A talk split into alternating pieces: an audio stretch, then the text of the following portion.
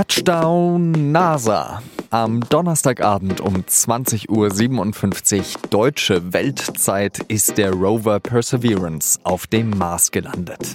Die Sonde soll dort Bodenproben entnehmen, die dann in ein paar Jahren zur Erde zurückgeschickt werden und vielleicht nachweisen könnten, dass es mal Leben auf dem Planeten gegeben haben könnte. Darüber habe ich mit dem SZ-Redakteur aus dem Wissen Christoph von Eichhorn gesprochen. Sie hören auf den Punkt mit Jean-Marie Magro. Los geht's nach der Werbung.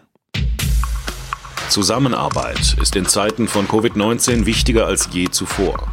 Deshalb setzt Facebook die gemeinsame Arbeit mit europäischen Regierungen, Behörden und Forschungsteams fort. So nutzt in Spanien die Weltbank Facebook-Karten zur Prävention von Krankheiten, um den Bedarf an Covid-19-Tests und Krankenhausbetten vorherzusagen. Und gemeinsam mit europäischen Regierungen hat Facebook WhatsApp-Chatbots entwickelt, die Fragen zu Covid-19 schnell und präzise beantworten. Mehr auf about.fb.com/de/europe. Touchdown confirmed. Perseverance safely on the surface of Mars. Eines muss man der NASA lassen. Sie weiß sehr wohl, wie Ereignisse inszeniert werden. Vor knapp sieben Monaten ist der Mars Rover Perseverance von der Erde abgehoben. Am Donnerstagabend ist er in einem großen Krater auf dem staubtrockenen roten Planeten gelandet. In diesem Krater vermuten Wissenschaftlerinnen und Wissenschaftler lag vor Milliarden von Jahren ein See. Und da wo Wasser war, könnte es auch einmal Leben gegeben haben. Das Ziel der Mission, so der vorübergehende NASA-Chef Steve Jurczyk, science, technology, and caching samples bring back to Earth. But it's also part of our bigger exploration plans, right? Which involve really understanding Mars and the evolution of Mars and whether there was life, ancient life, um, but also preparing uh, for eventual human missions to Mars. Er sieht das aktuelle Projekt also auch als mögliches Sprungbrett für bemannte Mars-Missionen. Und Sie merken es vielleicht schon am Ton meiner Moderation, ich persönlich bin bei dem ganzen Thema etwas skeptisch. Das war ich auch, als meine Kolleginnen und Kollegen in der Morgensitzung mich auf dieses Thema angesetzt haben. Aber vielleicht sehe ich das ja auch vollkommen falsch. Vielleicht steckt ein großer Durchbruch hinter dieser 2,2 Milliarden Euro teuren Mission. Darüber habe ich mit Christoph von Eichhorn gesprochen. Christoph, sehr viel Aufregung. Ich frage mich ehrlich gesagt bei dieser Mars-Mission, was will man da eigentlich erreichen? Ja, das große Ziel der NASA ist, Leben zu finden, beziehungsweise Spuren von altem Leben auf dem Mars. Das will man eigentlich mit dieser Mission so ein bisschen ergründen. Ob das so schnell klappt, ähm, sei mal dahingestellt, weil der Mars Rover, der jetzt gelandet ist, der hat zum Beispiel gar keine chemische Analyse an Bord. Der sammelt erstmal Bodenproben und die wirklich feine Analyse, die kann man dann erst auf der Erde machen. Es ist ja so, dass dieser Mars Rover für immer auf diesem Planeten bleiben wird, dass er aber Proben entnimmt und die dann vielleicht irgendwann in der Zukunft von anderen Sonden zurückgebracht werden, oder?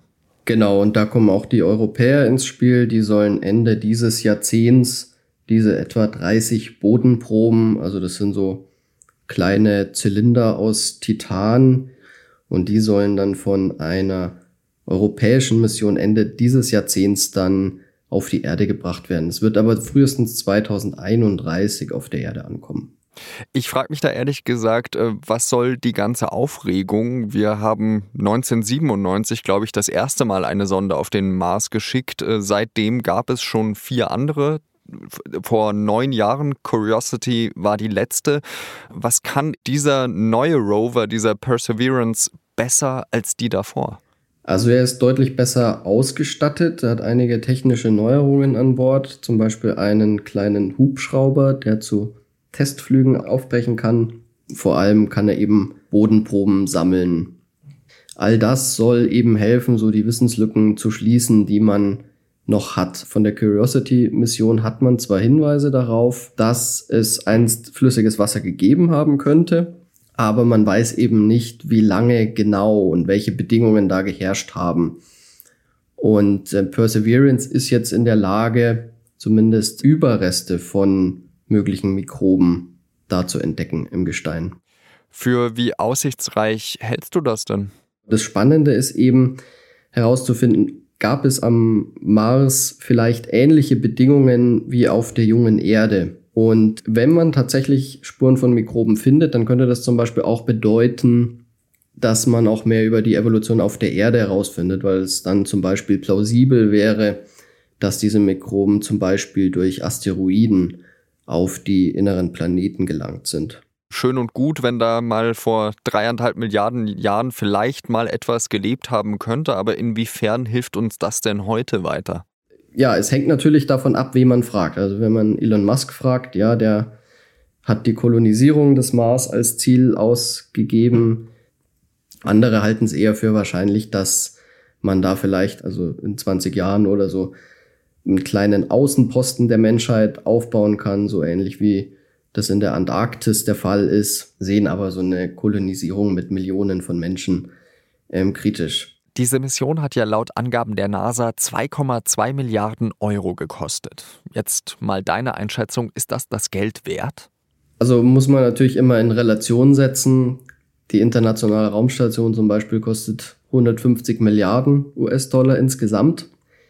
Bei der Mission, finde ich, kann man viel eher die Frage nach dem Sinn stellen. Also für die Wissenschaft würde ich sagen, auf jeden Fall.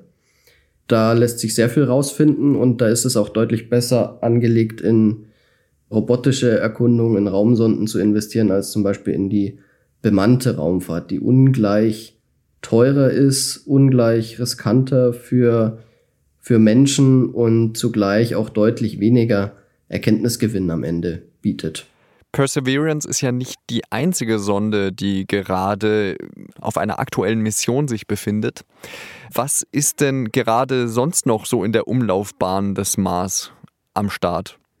Ja, vor kurzem ist schon die Sonde Hope angekommen von den Vereinigten Arabischen Emiraten. Für das Land am Golf ist es die erste Mars-Mission überhaupt. Die Emirate verfolgen damit vor allem politische Ziele. Die haben so ein bisschen Sorge vor dem Ende des Ölzeitalters, wenn die Petrodollars nicht mehr sprudeln. So eine Mars-Mission soll da auch zum Beispiel die Jugend motivieren, Ingenieurwissenschaften, Mathematik, Naturwissenschaften zu studieren und nicht mehr nur in die Verwaltung und in die Wirtschaft zu streben. Und zugleich ist dann damit natürlich auch ein gewisser Machtanspruch für die Region verbunden. So seht ihr, wir sind die technologisch führende Nation. Ähnlich ist es bei chinesischen Raumfahrtprogrammen. Tianwen 1 ist auch seit dem 10. Februar in einer Mars-Umlaufbahn. China äh, will im Mai eine Landung probieren. Eine Landung auf dem Mars ist tatsächlich aber bislang nur den USA geglückt. Alle anderen Versuche sind gescheitert handelt es sich jetzt eigentlich dann auch bei dieser Mission und bei vielen anderen Missionen, die gerade eben laufen, darum, dass man politisch eigentlich ein Statement setzen möchte und dass es eben weniger um wissenschaftliche Erkenntnisse geht? Also bei Perseverance würde ich das nicht unbedingt behaupten, aber die Amerikaner müssen jetzt in dem Zuge nicht unbedingt noch was beweisen. Die haben ja schon achtmal bewiesen, dass sie auf dem Mars landen können. Für China auf jeden Fall. Die verfolgen ja nicht nur im Hinblick auf den Mars ein ambitioniertes Raumfahrtprogramm, sondern zum Beispiel auch was den Mond angeht. Und ähm, auch der Aufbau von einer eigenen chinesischen Raumstation ist geplant. Gerade für autoritär regierte Staaten dient sowas natürlich auch dem Prestige und dem Machterhalt. Dann bedanke ich mich ganz herzlich dafür, dass du die Lage eingeschätzt hast, Christoph von Eichhorn. Ich wünsche dir dann noch ein schönes Wochenende. Vielen Dank, ebenso. Seit Monaten sind Hotels, Restaurants und Bars zu und das nicht zum ersten Mal während der Corona-Pandemie. Für diese Branchen ist das katastrophal. Der Umsatz in der Gastronomie ist im vergangenen Jahr um mehr als ein Drittel eingebrochen. Bei Hotels und Herbergen ging der Umsatz im Dezember um mehr als 80 Prozent im Vergleich zum Vorjahresdezember zurück. Und bis mindestens Anfang März bleiben diese Betriebe weiterhin geschlossen. Wie es danach weitergeht, wird auch von den Corona-Neuinfektionen abhängen. Die sind zwar schon wieder gesunken, aber nur leicht. Und wegen der Mutanten könnten sie bald wieder steigen, sagt das RKI. Laut Vereinten Nationen herrscht momentan nirgendwo so viel menschliche Not wie in Jemen. Mehr als die Hälfte der etwa 30 Millionen Einwohner haben schon jetzt nicht genug zu essen. Seit wenigen Tagen eskalieren jetzt wieder die Kämpfe in der Provinz Marib und verschlimmern die Lage. Allein in dieser Region befinden sich mindestens 800.000 Vertriebene. In deren Lagern sollen Wasser, Strom und die medizinische Notversorgung teilweise ausgefallen sein. Tausende sollen sich schon auf der Flucht in Richtung der etwa 15 bis 20 Kilometer entfernten Stadt Marib befinden, so ein Sprecher des UN-Menschenrechtebüros in Genf.